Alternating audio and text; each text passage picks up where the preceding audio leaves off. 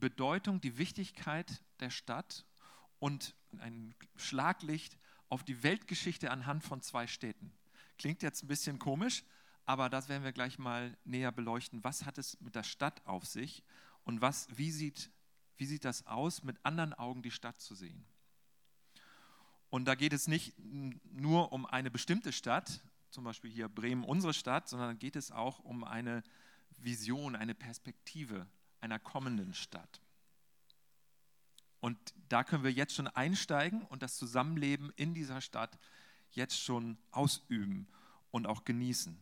Und das ist schön, wenn wir das erleben, dass es eine andere Art und eine andere Atmosphäre des Zusammenlebens gibt.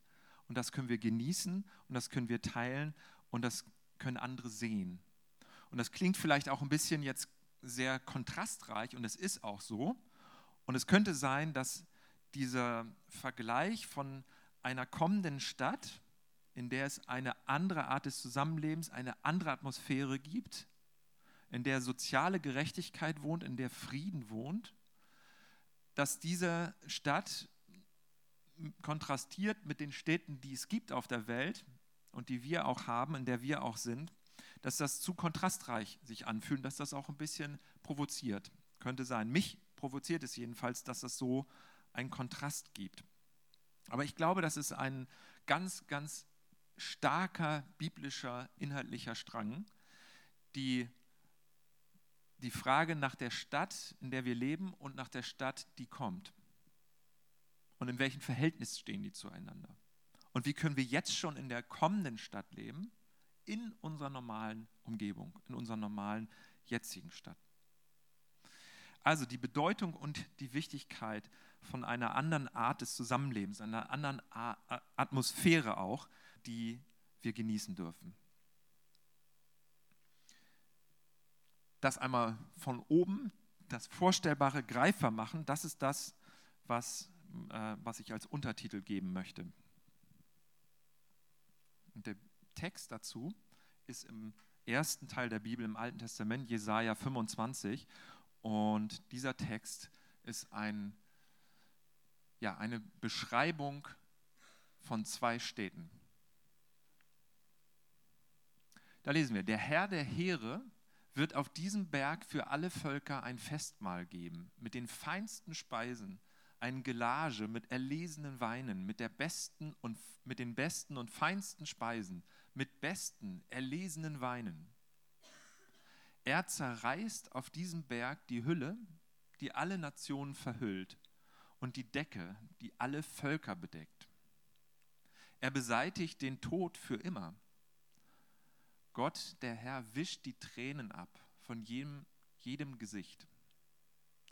Auf der ganzen Erde nimmt er von seinem Volk die Schande hinweg. Ja, der Herr hat gesprochen. An jenem Tag wird man sagen, seht, das ist unser Gott. Auf ihn haben wir unsere Hoffnung gesetzt. Er wird uns retten. Das ist der Herr. Auf ihn setzen wir unsere Hoffnung. Wir wollen jubeln und uns freuen über seine rettende Tat. Ja, die Hand des Herrn ruht auf diesem Berg. Moab aber wird an Ort und Stelle zerstampft, wie Stroh in der Jauche zerstampft wird. Wenn Moab darin auch mit den mit den Händen rudert wie der Schwimmer beim Schwimmen, so drückt er den Stolzen doch nieder, auch wenn seine Hände sich wehren. Deine festen, schützenden Mauern werden niedergerissen. Der Herr stürzt sie zu Boden, sie liegen im Staub. An jenem Tag singt man in Juda dieses Lied. Wir haben eine befestigte Stadt. Zu unserem Schutz baute der Herr Mauern und Wälle öffnet die Tore, damit ein gerechtes Volk durch sie einzieht, ein Volk, das den Glauben bewahrt. Sein Sinn ist fest. Du schenkst ihm Ruhe und Frieden, denn es verlässt sich auf dich. Verlasst euch stets auf den Herrn, denn der Herr ist ein ewiger Fels. Er hat die Bewohner des hohen Berges hinabgestürzt, die hoch aufragende Stadt. Er hat sie zu Boden geworfen, in den Staub hat er sie gestoßen. Sie wird zermalmt von den Füßen der Armen unter den Tritten der Schwachen.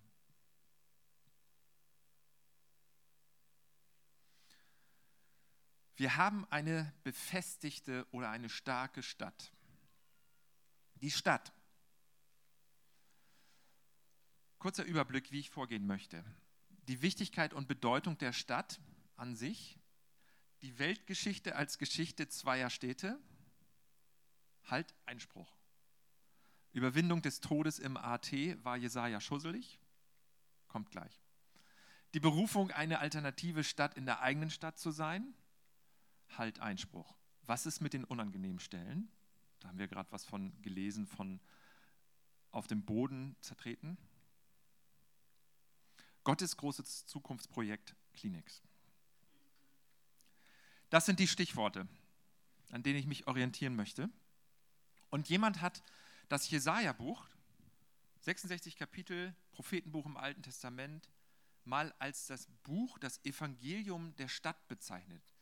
Ich weiß nicht genau, inwieweit dir das bewusst ist, in, inwieweit uns das präsent ist, dass die Stadt eine enorme Bedeutung hat in den biblischen Schriften und Texten. Im Jesaja-Buch geht es an 60 Stellen um die Stadt. Und wenn von der Stadt die Rede ist im alten Vorderen Orient, dann ist nicht irgendeine bestimmte Größe unbedingt gemeint von Siedlung oder ein, eine ganz bestimmte ja, Ausdehnung, sondern es ist gemeint ein befestigter Posten könnte es auch sein, der eine Wache hat der, und der eine Umzäunung hat oder Ummauerung hat. Es könnte also auch eine kleine Siedlung sein. Aber eine, eine Zusammen, ein, ein, Zusammenkommen von Menschen, die unterschiedlich sind und die ähnlich sind und die in verdichteten Raum zusammenleben. Und über 60 Mal wird geredet von urbanem Leben, von, von der Stadt. Und das Erstaunliche und das, worauf ich besonders in dem ersten Punkt das Augenmerk richten möchte, ist, dass sehr positiv von der Stadt geredet wird. Es wird sehr, sehr gut davon geredet. Sieh mal, was für eine großartige Stadt. Wir haben eine befestigte Stadt. Zu unserem Schutz baute der Herr Mauern und Wälle. Guck doch mal, was für eine gute und gesicherte Stadt haben wir. Das ist eine sehr positive Beschreibung. Und äh, das möchte ich erstmal für mich festhalten, das möchte ich für uns festhalten, dass in den biblischen Texten häufig eine viel positivere Sicht von Städten zu erkennen ist, als das vielleicht manchmal so gedacht wird oder als viele Menschen denken, vielleicht auch als uns das manchmal bewusst ist, weil es gibt auch so eine Tradition oder so einen Strang in der Kirche oder in der Christenheit, in der fast so eine romantische Idealisierung des Landlebens da ist. Und man sagt ja auch, man soll die Kirche auf dem Dorf lassen. Das heißt, die Kirche ist auf dem Dorf, irgendwie auf dem Land. Aber in der Bibel ist eigentlich viel mehr von Städten die Rede. Und das liegt daran, weil die Städte eine ganz große Bedeutung und Wichtigkeit haben. Wenn man die, die Menschheitsgeschichte anschaut, dann wird deutlich, dass durch die Städte die die Gesellschaft geformt wird. Also es ist, macht ja völlig Sinn, weil das so ein verdichtetes Zusammenleben ist. So wie die Städte sind, so ist die Gesellschaft. Es ist schön auf dem Land zu leben, es ist schön auf dem Land zu sein, aber wie, die Land, wie man auf dem Land lebt, das formt nicht die Gesellschaft, sondern wie man in der Stadt lebt. Das formt die Gesellschaft. Und es ist bemerkenswert, dass ähm, die biblischen Texte so positiv davon reden. Man sah ja in, in dieser Tradition, die ich gerade ange äh, oder erwähnt hatte, sieht man ja die Stadt als Bedrohung teilweise und sagt, oh, da gibt es auch so viel Schlechtes und Böses und Schädliches. Deswegen lass uns da lieber so ein bisschen außen vor bleiben. Aber da gibt es ganz andere Aussagen dazu in der Bibel. Zum Beispiel im Psalm 107, Vers 4 wird ausgesagt, Mensch, die armen Leute, die nicht in der Stadt wohnen, die armen Leute, die irren umher und die haben keine Stadt. Und sie rufen zu Gott, oh Gott, lass uns doch in einer Stadt leben. Und was sagt Gott? Gott sagt, okay, ich lasse euch in einer Stadt leben. Ich schenke euch eine äh, Stadt. Und 4. Mose 35 da wird den Israeliten ein Plan gegeben und wird gesagt, wenn ihr in das Land kommt, was ich euch schenken möchte, das Land Kanaan, dann baut sechs Städte da drin. Gott ordnet den Bau von sechs Städten an. Eine Verdichtung mit Mauern, mit Marktplätzen, von Gott angeordnet. Warum ist das so? Warum eine starke, warum eine befestigte Stadt und ein Lied darüber? Wie schön das ist. Der Hauptpunkt ist der, weil in einer Stadt die größtmögliche Diversität, Vielfalt ist, auf engem Raum und gleichzeitig auch Ähnlichkeit da ist. Das heißt, du findest Menschen, mit denen du zusammenlebst, die ähnlich sind wie du, aber auch die völlig unterschiedlich sind. Und das findet man zusammen in einer Stadt. Und das Ganze macht Kreativität und durch diese Verbindung entsteht Innovation. Nirgendwo findest du so viele Menschen, die ähnlich sind wie du und so viele Menschen, die völlig unterschiedlich sind wie du, wie in einer Stadt. Und das bringt eine spannende Energie hervor für kulturelle und für gesellschaftliche Ideen und Errungenschaften. Also wie die Städte, so die Gesellschaft. Deswegen redet Jesaja so stark und betonend von Städten. Das heißt also, wenn die Reichen auf den Ärmeren herumtrampeln in Jerusalem, dann war Jesaja bewusst, dann werden die Reichen auf den Ärmeren herumtrampeln im ganzen Land. Wenn die Leute in Jerusalem Götter verehren, weil sie sich davon Glück und Sicherheit versprachen, dann werden sie das im ganzen Land tun. Wenn die Städte geistlich, moralisch, kulturell den Bach runtergehen, dann der Rest auch. Wie die Stadt, so die Gesellschaft. Das war die Erfahrung und das war die Grundannahme, von der Jesaja ausgegangen ist. Und das war auch die Grundannahme, von der die ersten Christen äh, ausgegangen sind.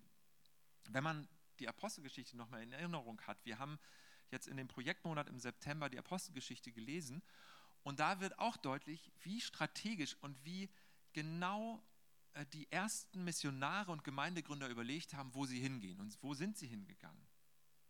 Sie sind in die Städte gegangen. Paulus hat sich überlegt, ich will Mazedonien gerne gewinnen, äh, dass da Gemeinden gegründet werden, dass da Menschen Jesus kennenlernen und dass sie sich zusammen in einer Alternativgemeinschaft zusammenfinden. Wie mache ich das? Ich gehe nach Philippi. Das ist die Hauptstadt von Mazedonien. Und auch danach war es so, da breitete sich die Gemeindebewegung der frühen Christen in den Städten aus, weil das die zentralen, prägenden äh, Gebiete sind. Es ist nicht so anders bei uns. Wenn man eine Kultur hat, deren oberster Wert so Selbstvermarktung ist, Macht ist, Einfluss ist, wo man das Gefühl hat, jeder ringt um sein eigenes Ego und es möglichst gut darzustellen. Und man möchte diese Energien, man möchte diese Werte, man möchte diese Atmosphäre beeinflussen und umschmelzen in Dienstbereitschaft, in Frieden, in soziale Gerechtigkeit, dann ist es nötig, in die Städte zu gehen. Und so haben sie das gemacht. Und dort eine andere Art und eine andere Atmosphäre auszuleben. Also die Wichtigkeit und Bedeutung von Städten. Die Weltgeschichte in einer Geschichte von zwei Städten, das haben wir in diesem Text gesehen. Sie werden hier beschrieben, besonders im letzten Teil, sehr, sehr kontrastreich und das provoziert mich. Äh, einerseits diese gute, sichere Stadt, wo es ein gerechtes Volk gibt, wo es Glauben gibt, wo es festen Sinn gibt, wo es Ruhe und Frieden gibt, Frieden im Sinne von Shalom, einerseits ein, eine Ungehetztheit, ein Ungetriebensein im Inneren, aber andererseits auch ein umfassendes Wohlergehen und ein, eine Ganzheit, äh, wo sich Menschen auf den Herrn verlassen, wo Gott mit seiner Art und mit seiner Atmosphäre das Zusammenleben prägt. Und dann auf der anderen Seite Vers 5 und 6 äh, eine ganz andere Stadt, die Bewohner des hohen Berges, die hoch aufragende Stadt. Und sie wird zu Boden geworfen. Also einmal eine starke, eine befestigte Stadt, wo ein Klima, eine Atmosphäre, eine Art des Zusammenlebens stattfindet, die Gottes Wesen abbildet, die Gottes Art, Gottes Atmosphäre verkörpert. Und was ist das für eine Atmosphäre? Wir kommen da gleich nochmal dazu in Jesaja 25. Das ist eine Atmosphäre, in der Tränen getrocknet werden. Ähm, das ist eine Atmosphäre, in der nicht auf den Ärmeren, auf den Bedrückten herumgetrampelt wird, sondern im Gegenteil, es wird umgekehrt. Ähm, das ist eine Art und eine Atmosphäre des Zusammenlebens, in der eine Hülle, eine Decke, die die Gesichter bedeckt, weggenommen wird, fortgenommen wird, in der die Schande, die Scham weggenommen wird. Das ist die Stadt, die hier beschrieben wird. Das ist das Klima, das ist die Atmosphäre. Es geht um Frieden, es geht um soziale Gerechtigkeit und es geht um Gottes Erkenntnis. Und die andere Stadt wird immer beschrieben als so eine hohe Stadt, eine hochaufragende. Das ist ein Zeichen für Hochmütigkeit, für Arroganz, für Un Unabhängigkeit ohne jeglichen Zusammenhalt. Zusammenhalt mit Menschen und Zusammenhalt mit Gott. Sehr kontrastreich hier. Wird als Moab bezeichnet. Es geht gar nicht unbedingt um dieses historische Moab, sondern es ist eine ähm, Bezeichnung für eine Art des Zusammenlebens.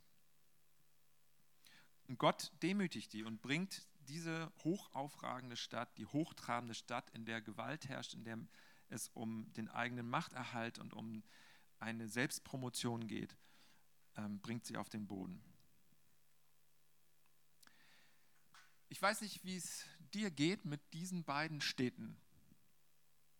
Mich, habe ich, hab ich schon gesagt, mich provoziert dieser Kon Kontrast da drin. Ich finde, wir könnten doch auch mal von den Grautönen reden. Wir könnten doch auch mal von so ein bisschen so, ja, komm, also entweder soziale Gerechtigkeit oder auf den Arm wird rumgetrampelt. Das ist ja so ein Kontrast. Oder entweder ähm, es gibt dort Frieden oder es gibt dort Gewalt. Warum muss man das so herausarbeiten, diesen Kontrast? Aber ich glaube, es tut uns gut, wenn wir uns das gefallen lassen. Es tut uns gut, wenn wir das auf uns einwirken lassen. Und ich möchte es mir gefallen lassen, diesen Kontrast zu sehen und zu erkennen. Und ich kann das nicht zuordnen. Und ich möchte das auch schon gar nicht für Menschen zuordnen oder für Städte zuordnen oder für ähm, besonders gelungene Zeiten zuordnen und nicht gelungene. Aber ich möchte, dass klar wird, dass es eine Stadt gibt, die kommt in der das alles Realität ist, was hier beschrieben wird, was hier gefeiert wird. Und ich möchte mir das gefallen lassen, dass ich schon jetzt Teil in dieser Stadt sein kann.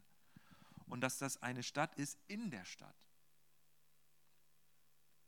Und dass es äh, natürlich nicht ein abgekapselter Teil ist, sondern so wie Jesus das Gleichnis gesagt hat von der Hefe im Sauerteig oder dem Sauerteig im, im Teig oder von, von dem Salz, was er gesagt hat, was die Jünger sind, so eben auch Teil sein, aber mit transparenten, durchlässigen ähm, Vermischungen.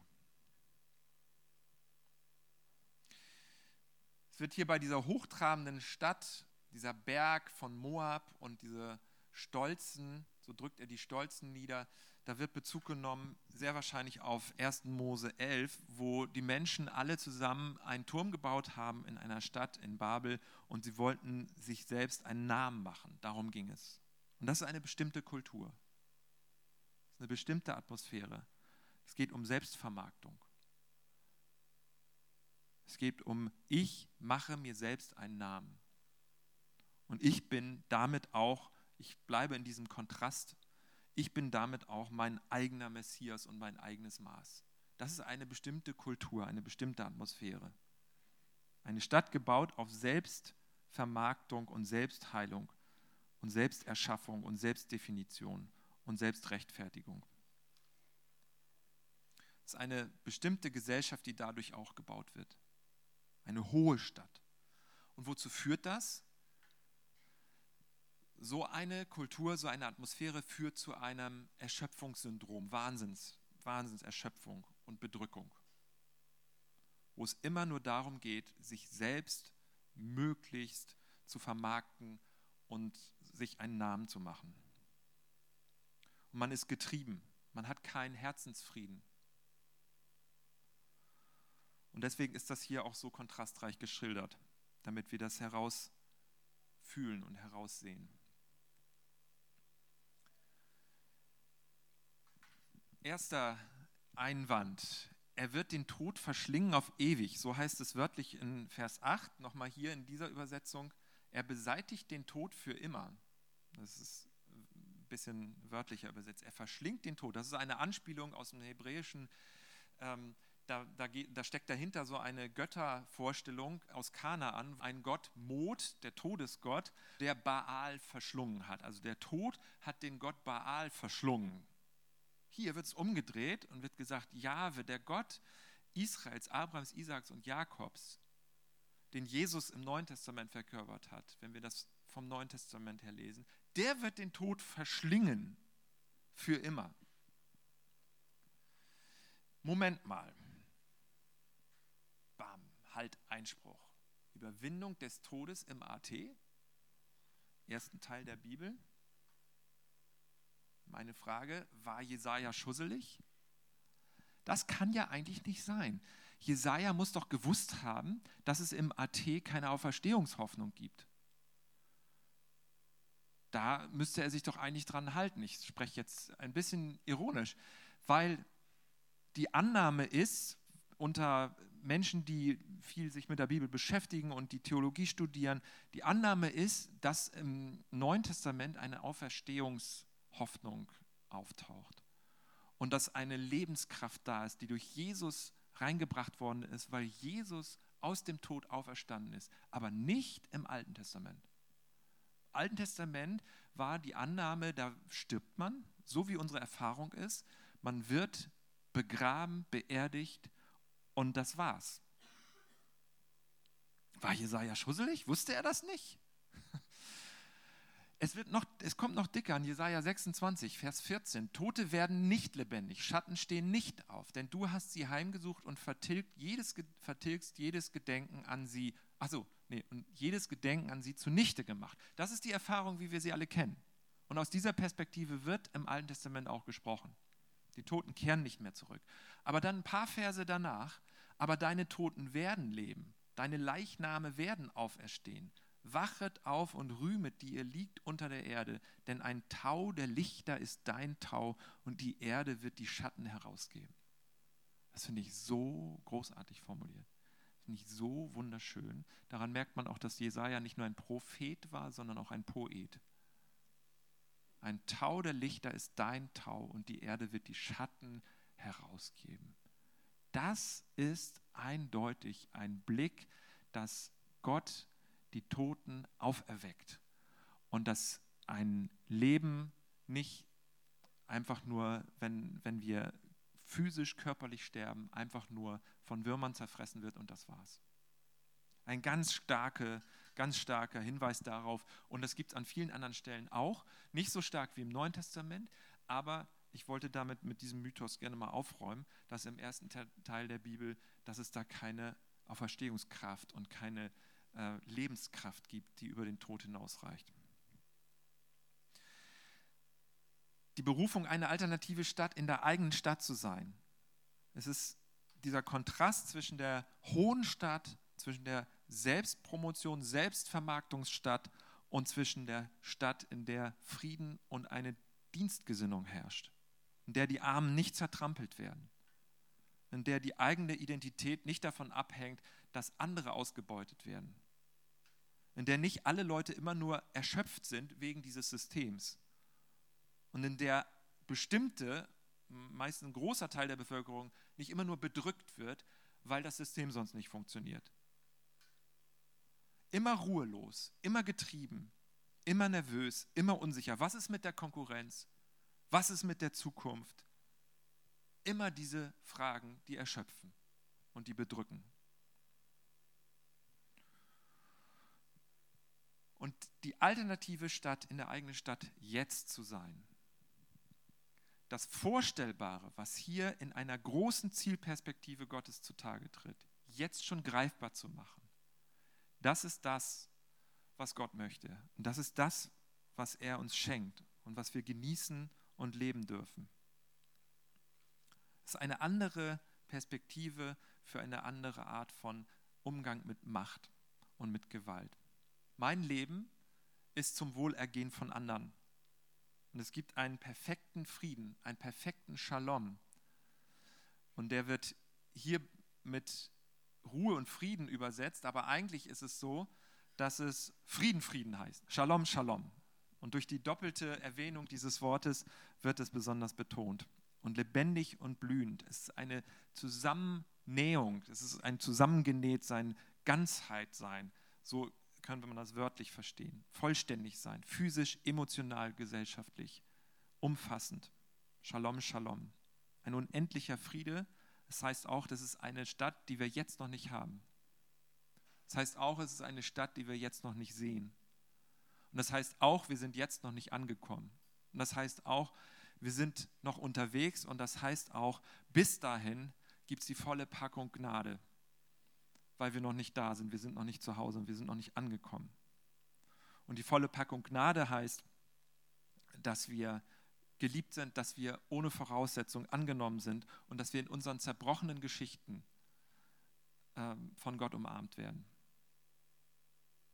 und das jeden Tag frisch und lebendig und persönlich und neu. Die volle Packung Gnade, wir sind noch nicht da. Das heißt jedoch nicht, dass diese Perspektive nicht lebendig ist und dass die Perspektive nicht da ist von dieser zweiten Stadt. Wir haben eine starke Stadt. Das ist ein interessanter Satz. Das heißt also, sie ist noch nicht da, aber sie ist doch schon da. Jesus sagt so etwas ähnliches in der Bergpredigt und sagt, ihr seid eine Stadt auf dem Berge. Er sagt nicht, ihr werdet sein, sondern ihr seid. Das ist nicht nur eine Metapher, sondern es ist der ganze alttestamentliche Hintergrund, der dahinter steckt.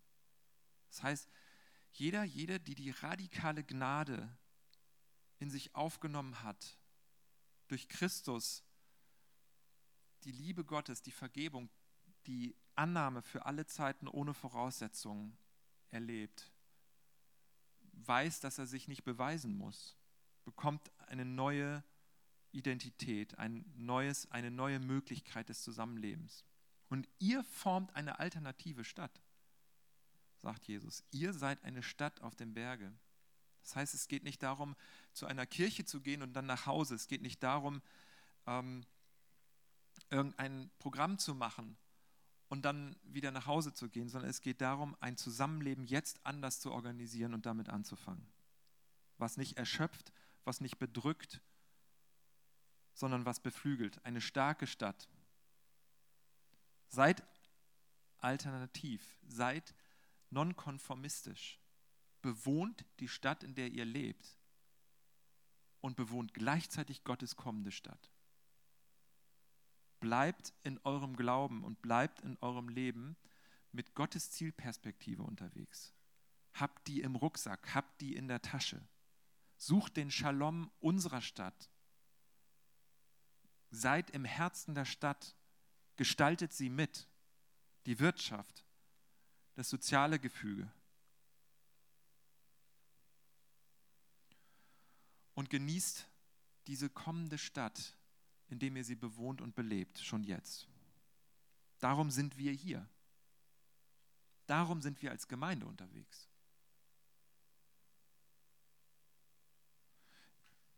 Ich habe äh, so, ein, so ein irres Erlebnis gehabt, als äh, Anja und ich noch im Studium waren bei Berlin.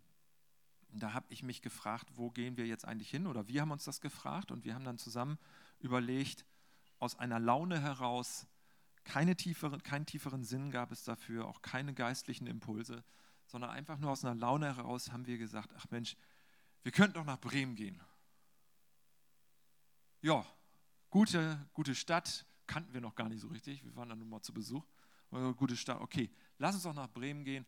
aber wie machen wir das denn? Wir können ja nicht einfach entscheiden, dass wir da hingehen. Es wird ja auch so zugewiesen, wenn man Theologie studiert und Pastor in den Bund wird, dann gibt es ja nicht so viele Möglichkeiten jetzt unendlich, dass man es selber sich entscheiden kann.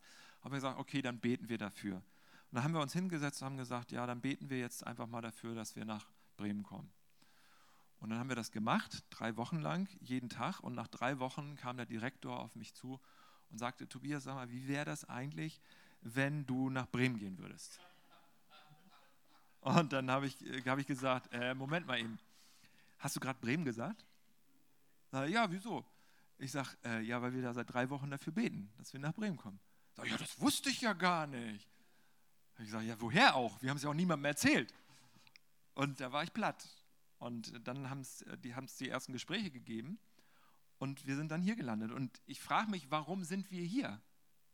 Warum bin ich hier? Warum sind wir hier? Nicht, um alle Möglichkeiten der Stadt zu nutzen, damit ich ein möglichst gutes Leben habe.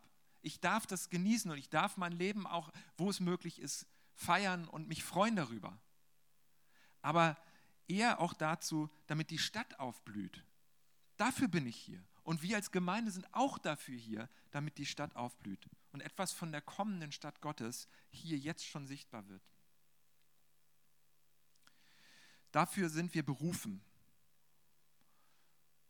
Ähm, und wir haben ein Projekt gemacht in dem Projektmonat, die Straßenexerzitien. Das war eine Wahrnehmungsübung, eine geistliche Übung, die Stadt mit äh, anderen Augen zu sehen. Und gleich relativ am Anfang ist mir was begegnet, was, mich, was mir hängen geblieben ist. Ähm, eine Person, die vor uns mit einem Sweatshirt und dahinter hinten auf dem Sweatshirt stand drauf, lieben mit dem I in Klammern. Und das war für mich wie eine Botschaft. Wir haben einfach mit offenen Augen, offenen Ohren sind wir durch die Straßen gegangen, haben geguckt, was uns und wer uns begegnet und haben Gottes Sehnsucht nach einer besseren Stadt auch wachgehalten dadurch das Vorstellbare greifbar machen. Darum geht es. Wie das geschehen kann, dazu ein kleiner Filmclip. Es geht darum, dass Gott alle Tränen abtrocknet. Das habt ihr selber vielleicht auch noch gut in Erinnerung. Die Toten werden auferstehen, der Tod wird verschlungen und Gott wird die Tränen abtrocknen. Oh, das ist ja hier blöde jetzt. Warte. So. Die Tränen werden abgetrocknet und das ist für mich ein wunderbares Gottesbild. Wie kann etwas von Gottes kommender Stadt, eine andere Atmosphäre, eine andere Art des Zusammenlebens, wie kann das jetzt sichtbar werden? Nimm dir in Kliniks und reich es jemandem ohne Worte. Also möglichst wahrscheinlich jemandem, der hier jetzt im Raum mit dabei ist, weil sonst könnte es sein, dass jemand überhaupt nicht versteht, was du da gerade machst. Aber vielleicht gibt es jemanden, dem du das geben willst. Und das ist ein prophetisches Zeichen. Und durch prophetische Zeichen wird etwas deutlich von der Stadt, die kommt, die im Werden ist, die Gott baut. In der Frieden und in der soziale Gerechtigkeit wohnt. Und in der Gotteserkenntnis da ist. In der wir ihn erkennen, so wie wir jetzt schon erkannt sind. Und das kann durch solche kleinen Zeichen passieren, aber es ist nicht, es ist nicht ein kleines Zeichen, wenn du jemandem nach diesem Gottesdienst ein Kliniks reichst möglichst vielleicht jemanden, das kann einfach nur willkürlich sein, aber es kann auch sein, dass du vielleicht jemandem das ganz bewusst gibst, von dem du gerade oder von der du gerade etwas weißt, von deren Situation du was weißt. Dann ist das eine prophetische Handlung. Ich erkläre hiermit die Kliniksüberreichung zu einer prophetischen Handlung, so wie der Junge das dem Mädchen gegeben hat. Für heute, für jetzt, nach diesem Gottesdienst. Die Tränen werden abgewischt und zwar von jedem Gesicht auf der Welt. Wer wischt Tränen weg? Ist das nicht ein wunderbares Gottesbild? Wer wischt, was würdet ihr sagen? Mal wirklich eben reinrufen. Wer wischt hauptsächlich Tränen weg, wenn ihr mal so ganz spontan assoziiert? Hätte ich auch gesagt. Ich weiß nicht, ob das zu klischeehaft gedacht ist. Ist das jetzt zu klischeehaft? Die Realität ist, ist wohl so. Ihr habt gehört, wer ein Kleenex braucht. genau. Kannst du schon mal gleich geben da, da ist die Dose und die steht dann hier auch gleich vorne. Dankeschön. Matthias hat einen Kleenex. Das ist, genau, das ist genau das Bild, was für Gott da ist. Wenn du dich fragst, wie ist Gott, dann merk dir, Gott ist ein Tränentrockner. Und das ist was unheimlich Zärtliches. Das ist was, soll jetzt nicht komisch klingen, ist was Mütterliches was Geborgenes. Gott ist ein Tränentrockner. Er wischt jede Träne von jedem Gesicht weg. Das macht Gott. Und wir dürfen uns da einklinken bei diesem Tränentrockner und durch solche oder ähnliche kleine Gesten und Handlungen der Zugewandtheit seine Gnade, seine radikal für uns selbst genossene Gnade ausleben und somit eine Atmosphäre und eine Art des Zusammenlebens gestalten. Die unangenehmen Stellen, da müssen wir dann doch noch mal das ein bisschen ausklammern. Ich will nur den Hinweis geben, diese gewaltvollen Stellen oder diese Stellen, die so schwierig klingen, äh, wird häufig vorgeworfen dem Alten Testament, dass da Gewalt gut geheißen wird, im Neuen Testament äh, Gewaltlosigkeit äh, da also für plädiert wird. Das ist ein bisschen sehr schwarz-weiß gedacht. Es ist zwar so, dass im Alten Testament schwierige Stellen sind, mit denen wir zu kämpfen haben, aber es ist auch so, dass hier ähm, ein Element ist, dass es wichtiger ist, dass Probleme Gott überlassen werden. Das Volk hier soll nichts tun, sondern Gott macht etwas. Und wenn mehr Menschen Gott die Lösung von Problemen und Krisen überlassen würden, würde es vermutlich weniger Kriege geben und gewalttätige Auseinandersetzungen. Das ist also ein wichtiger Unterschied. Und das Zweite ist, dass im Laufe der Bibel, im Alten Testament schon angefangen, immer mehr das auf eine geistliche Ebene gehoben wird. Und im Neuen Testament ist es dann eine rein geistliche Auseinandersetzung, die aber eben eine Auseinandersetzung ist. Und deswegen gibt es auch solche Stellen. Und deswegen sind die auch wichtig im Alten Testament, sich die ähm, vor Augen zu halten und nicht wegzuwischen oder zu harmonisieren. Es ist eine Erinnerung für uns, dass die neue Welt Gottes, dass die neue Stadt Gottes, dass die andere Art des Zusammenlebens und die Atmosphäre seines Geistes nicht automatisch kommt und nicht ohne uns, sondern mit uns. Und dass das ein Ringen und eine Auseinandersetzung beinhaltet.